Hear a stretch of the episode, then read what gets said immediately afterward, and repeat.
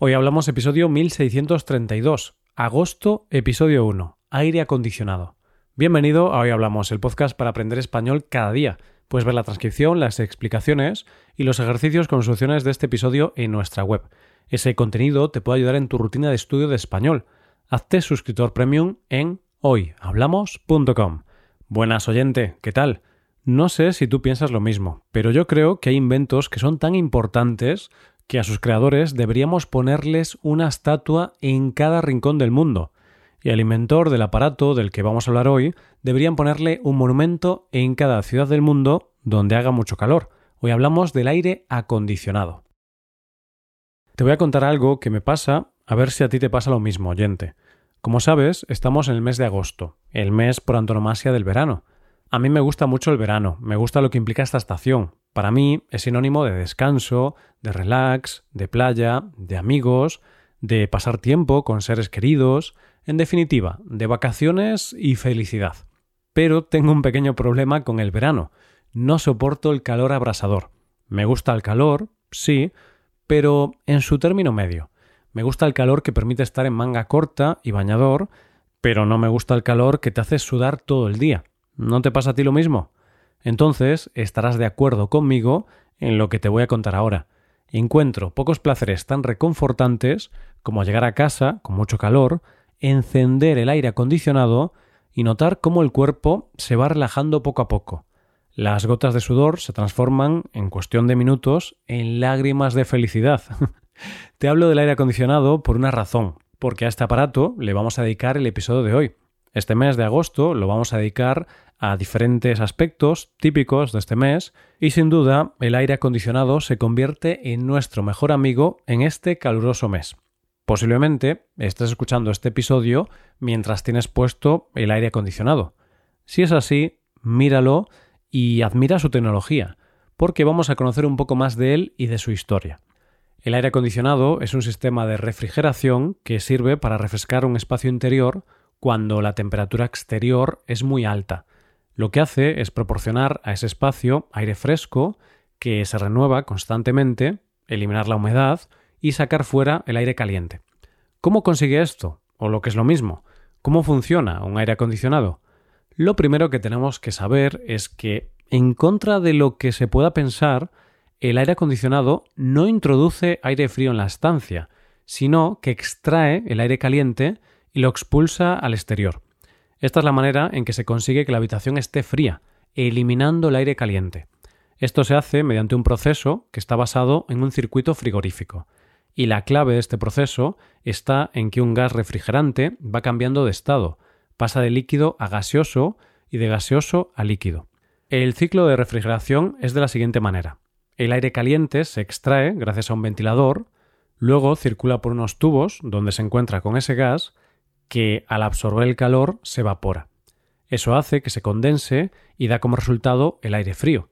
El calor sobrante se expulsa al exterior, fuera del ventilador. Es por eso que cuando en la calle pasas al lado de un aire acondicionado que está funcionando, el aire que expulsa es muy caliente. Este sería el funcionamiento de un aire acondicionado explicado de manera muy sencilla. Venga, voy a decir una obviedad. ¿Preparado? Esto que acabamos de ver de cómo funciona un aire acondicionado lo podemos entender más o menos, pero es algo que ya existe. Mucha gente tiene un aparato de estos en su casa. Pero está claro que hubo un momento en la historia en que este sistema no existía y alguien lo tuvo que pensar por primera vez. Así que la pregunta sería, ¿quién inventó el aire acondicionado? La respuesta a esta pregunta es Willis Carrier, un hombre que, por cierto, todos deberíamos tener en nuestra mente cuando llega el calor y deberíamos darle las gracias como si fuese una especie de Dios, porque al fin y al cabo nos salva de ese calor que puede llegar a ser una especie de infierno en la Tierra. Sé que estoy exagerando, pero la importancia de este descubrimiento es enorme. Permite vivir en áreas con tanto calor que si no fuera por este descubrimiento serían inhabitables. Tanto es así que se le considera parcialmente responsable del auge económico del sudoeste norteamericano, ya que su invento permitió que la gente pudiera vivir en las áreas en las que hasta ese momento era imposible vivir en verano. ¿Qué tenemos que saber de Willis? Lo primero que vamos a hacer es situarlo en su contexto, y por eso diremos que nació en 1876 en Angola, Nueva York. Desde pequeño sentía una gran fascinación por montar y desmontar cosas. Sentía mucha atracción por todo tipo de mecanismos que él pudiera arreglar. Era un gran estudiante y por este motivo obtuvo una beca para estudiar ingeniería eléctrica. Una vez finalizada la carrera, comenzó a trabajar en Buffalo Forge, una compañía que se dedicaba a la fabricación de ventiladores, bombas de calor y dispositivos de extracción y salida de aire. En esta empresa, nuestro protagonista fue subiendo puestos y demostrando tener unas excelentes capacidades y un gran potencial. Y ahí fue cuando su jefe le propuso un trabajo para intentar solucionar el problema de un cliente. Estamos en el verano de 1902, un verano especialmente caluroso, con unas temperaturas altísimas.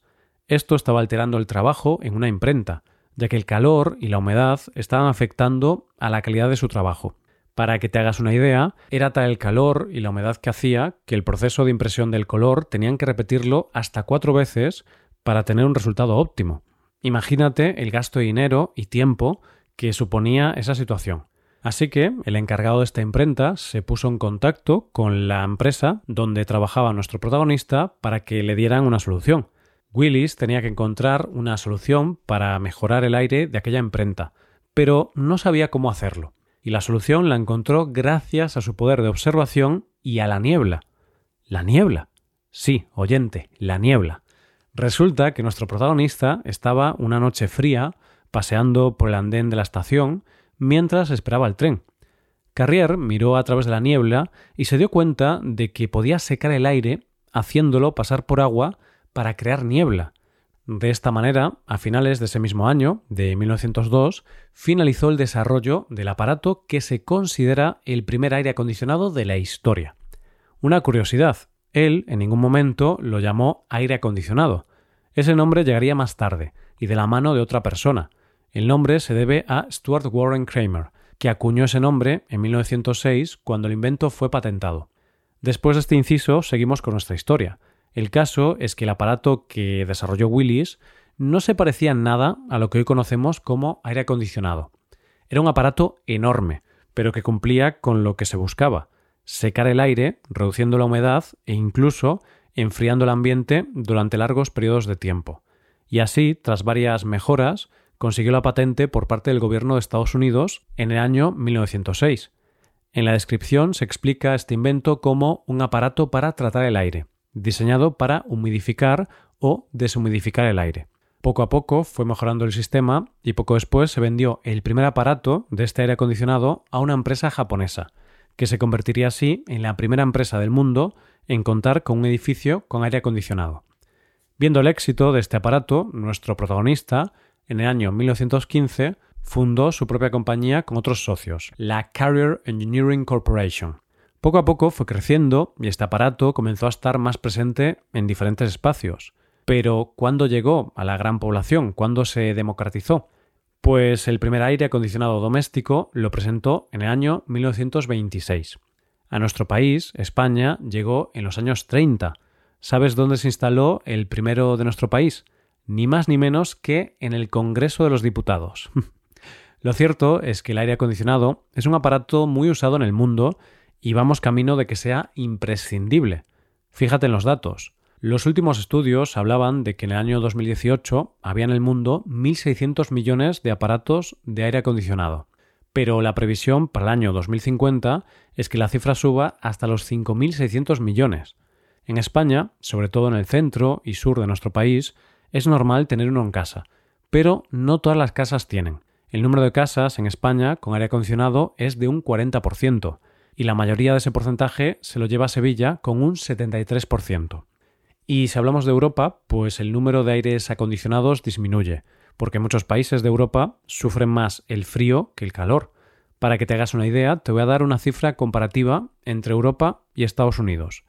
El número de hogares europeos con aire acondicionado es del 10%, mientras que en Estados Unidos es del 91%. Y hasta aquí llegamos con la historia del aire acondicionado, un aparato que cuando hace mucho calor nos permite estar en un ambiente agradable. Y todo esto se lo tenemos que agradecer a Willis Carrier. Esto es todo por hoy, muchas gracias por escucharnos. Por último, te recuerdo que puedes hacerte suscriptor premium para utilizar los contenidos del podcast en tu rutina de aprendizaje. Hazte suscriptor premium en hoyhablamos.com. Nos vemos mañana con un nuevo episodio sobre algún tema de interés. Muchas gracias por todo. Pasa un buen día. Hasta mañana.